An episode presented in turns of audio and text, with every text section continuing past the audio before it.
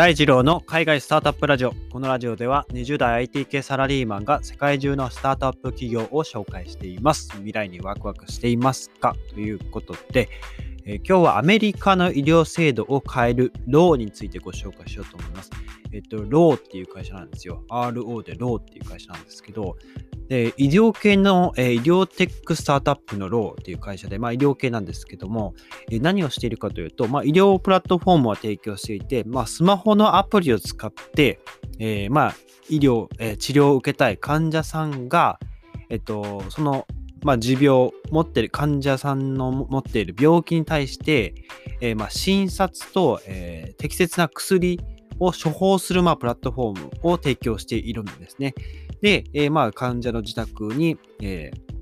まあ、薬を届けるというところまでやっているという感じなんですね。で、今ちょっとローの、えーと、ホームページを見てるんですけど、えー、一目でわかる Ro っていうことで、えー、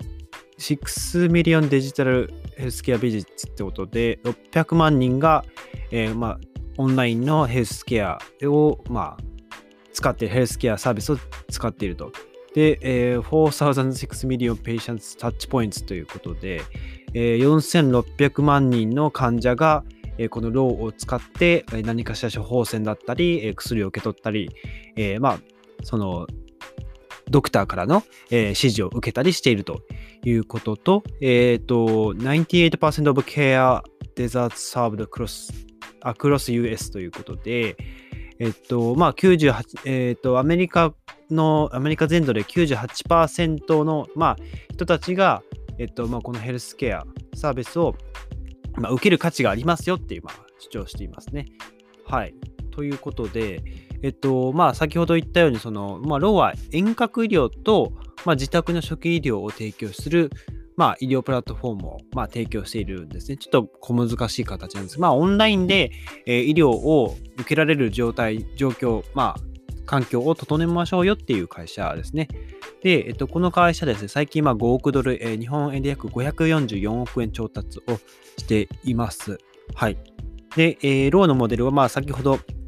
えー、申し上げたように、ビジネスモデルですね。え、まあ、保険仲介、保険の仲介とか、えっと、まあ、雇用主の資金提供とか、あとまあ、いろんなこう、まあ、そこの、その医療を受ける間に入っていく仲介業者を通さずに、消費者に直接、えー、初期診療を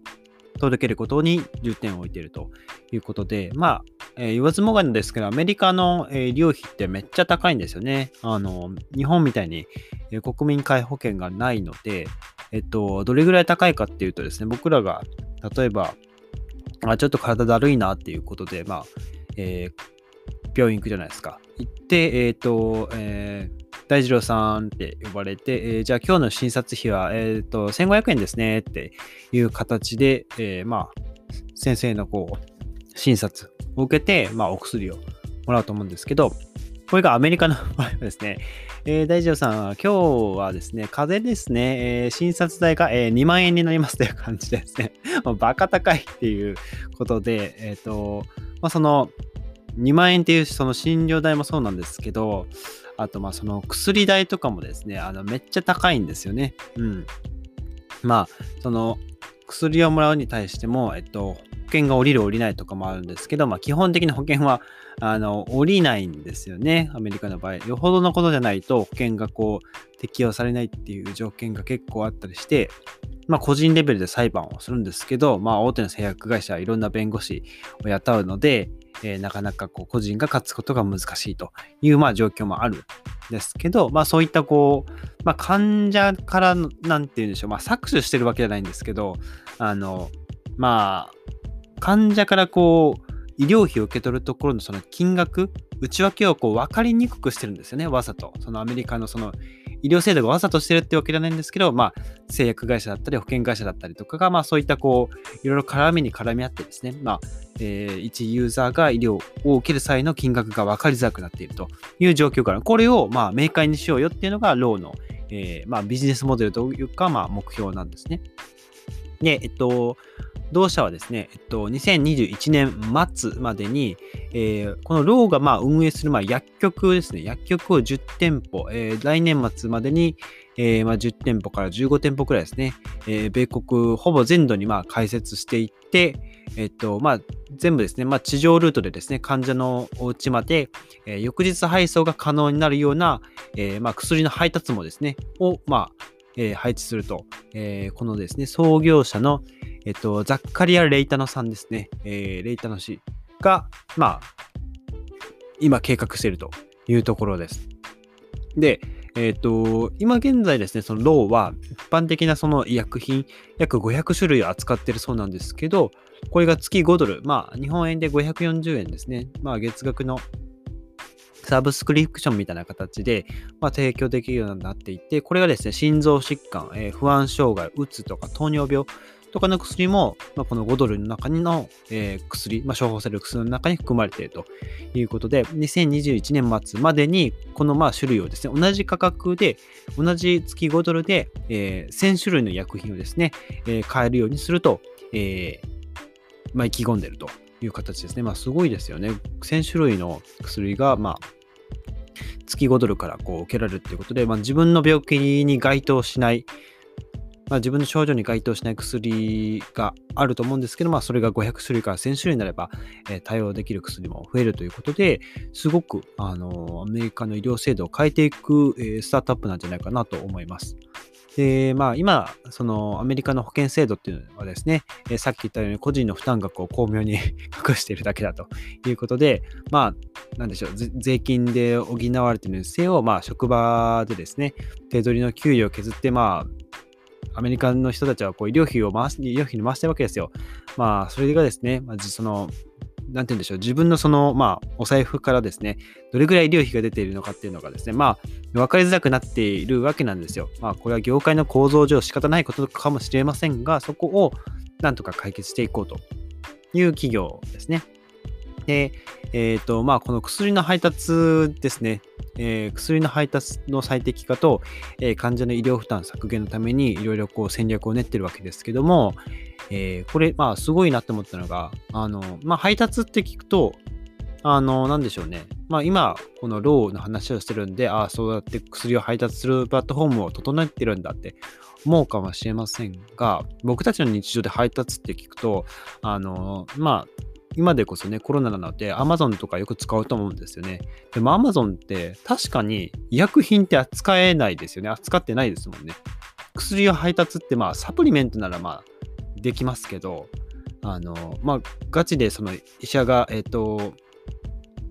処方してくれた薬を配達しているってことはやってないですよね。なので、ここの業界に Amazon が入ってこれないのかなってこういうふと思ったんですよね。Amazon が配達できないものを配達しているわけですよ。そこに価値が生まれてるんじゃないかなと、ここ一瞬思いましたね。うん。Amazon が配達できないものって何でしょうね。まあ、かなり高級な高額帯なものとかですかね。あとはまあ物理的に配送が、えー、難しいもの。うん。まあ、物が重かったり大きかったりとか。あとは、まあこれはちょっと配達する、しないの概念には入らないかもしれませんが、そのデジタル上のものですよね。うん。まあこれはまあ Amazon のプラットフォーム上でこうメールとかでお送りすればいいのかもわかりませんが、まあなんでしょうね。最近流行りの、えっ、ー、と、NFT っていう、あの、仮想通貨とかブロックチェーンを使った、えー、デジタルアートとかですね。まあそういったものは Amazon もなかなかえー、参入しにくいんじゃないかなと思いますね。今のプラットフォームを維持しつつ、まあ、どっちかっていうと、こう、クラウドサービスとか、まあ、そういったインターネット上のプラットフォームに傾倒しつつあるので、まあ、デジタルアートとかそういった業界に入ってくるかどうかは、まあちょっと GAFA の企業がそういったところに入ってくるかどうかはちょっとまだ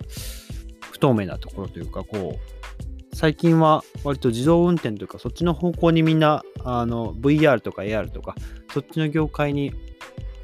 GAFA 走っているのかなって思ってたりするので、まあ、こういった医療の業界に入ってくるってことは、まあ今はすぐにはないんじゃないかなと、あの、まあこういったローの記事を見ながらですね、えっと、思った次第です。はい。ということでですね、まあ、今後もですね、えー、レイタンさんご自身が、まあ、えーおっしゃってることなんですけど、えー、遠隔療に今投資を続けていって、まあ、その流通ですね、流通と薬局業務に投資を続けて、えー、自宅医療に、えー、さらに投資を続けると。まあ、その3つの、まあ、えっ、と、結合というか、まあ、統合ですね。まあ、それによって、えー、診療科目の拡大とか、えー、患者の遠隔モニターに、まあ、さらに、えー、投資していくということで、さらにはですね、デバイス含めて、まあ、その患者にあとドクターがやり取りする、こう、まあ、iPhone なのか iPad なのかわからないですけど、まあ、そういったデバイスを集めて、えー、患者に配布して、えー、まあ、受動的な医療から積極的な医療へと移行させますよと、まあ、あの力強くあの話しているということで、まあ、本当にこういったスタートアップがあの長らくあの不透明だったアメリカの医療業界を変えていくんじゃないかなと思いました。ということで、今日はアメリカの医療制度、医療制度を変えるローについてご紹介させていただきました。えっと、まあ、